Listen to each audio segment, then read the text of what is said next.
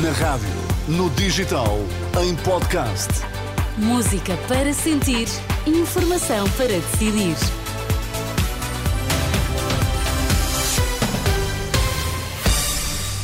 As notícias das duas com Vítor Mosquita. Vítor, quais são agora os temas em destaque? O Ministério do Trabalho reitera que nunca autorizou investimentos da Santa Casa no Brasil. O Ministério Público vai manter-se inquebrantável perante quem o quer destruir, garantia da Procuradora-Geral Lucília Gago. Vamos então às notícias das duas. Informação para decidir na Renascença com Vítor Mosquita. A Ministra do Trabalho e Segurança Social assegura que o ex-provedor da Santa Casa da Misericórdia de Lisboa, Edmundo Martinho, não apresentou à tutela os resultados exigidos no despacho que define as regras da internacionalização e reitera que nunca autorizou investimentos da Santa Casa no Brasil.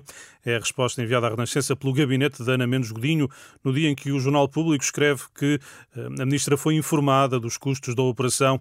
Na mesma nota, o Ministério mantém que o ex-provedor não apresentou à tutela os resultados da diligência prévia, da avaliação da sustentabilidade financeira e da garantia da idoneidade dos parceiros, ações que mencionou ter intenção de desencadear no e-mail referido pela notícia. O Gabinete da Ministra lembra que há uma auditoria em curso que vai determinar se o despacho foi cumprido e que o DCIAP já abriu um inquérito. O Ministério Público vai permanecer inquebrantável e incólume a críticas de quem o quer descredibilizar e destruir. São palavras da Procuradora-Geral da República, depois de António Costa ter dito esta manhã que está magoado com o envolvimento na Operação Influencer. Estão hoje também bem patentes as profundas e entrecruzadas raízes dos ataques desferidos a uma magistratura com provas dadas e que permanecerá inquebrantável e incólume a críticas desferidas por quem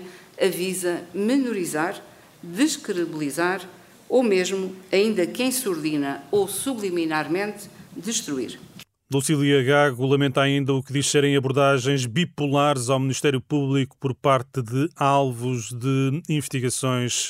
Recordo que mais cedo em São Bento o Primeiro-Ministro, eh, sem rancor, mas magoado com todo o processo que o levou à admissão, perguntou se, perante o que sabem hoje a Procuradora-Geral e o Presidente da República, fariam o mesmo.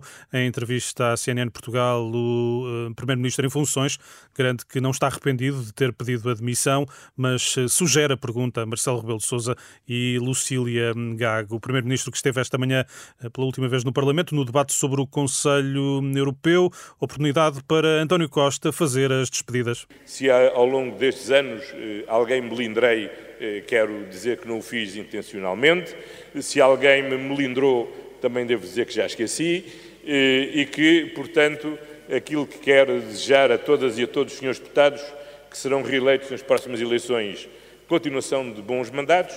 Aqueles que, tal como eu, não serão reeleitos, quero desejar-lhes também que este seja o primeiro dia do resto da vossa vida e que sejamos tão felizes nas vidas que teremos a seguir como pelo menos fomos nas vidas que exercemos ao longo destes anos. A todas e a todos, um grande abraço e votos da continuação de bons trabalhos. António Costa, num debate que teve muito pouco sobre a Europa, com o Primeiro-Ministro a garantir que o PS vai vencer as eleições de março. Uma descida do IRC para os 15,4% em linha com a média europeia é o que recomenda um estudo pedido pela Confederação do Comércio, apresentado esta segunda-feira pelo ex-Ministro da Economia Augusto Mateus. No trabalho é defendido um regime simplificado de tributação universal do lucro, baseado numa taxa sobre as vendas. É um tema que está desenvolvido em rr.pt. Até já, Vitor. Encontro marcado para as três, certo? Isso mesmo, até já.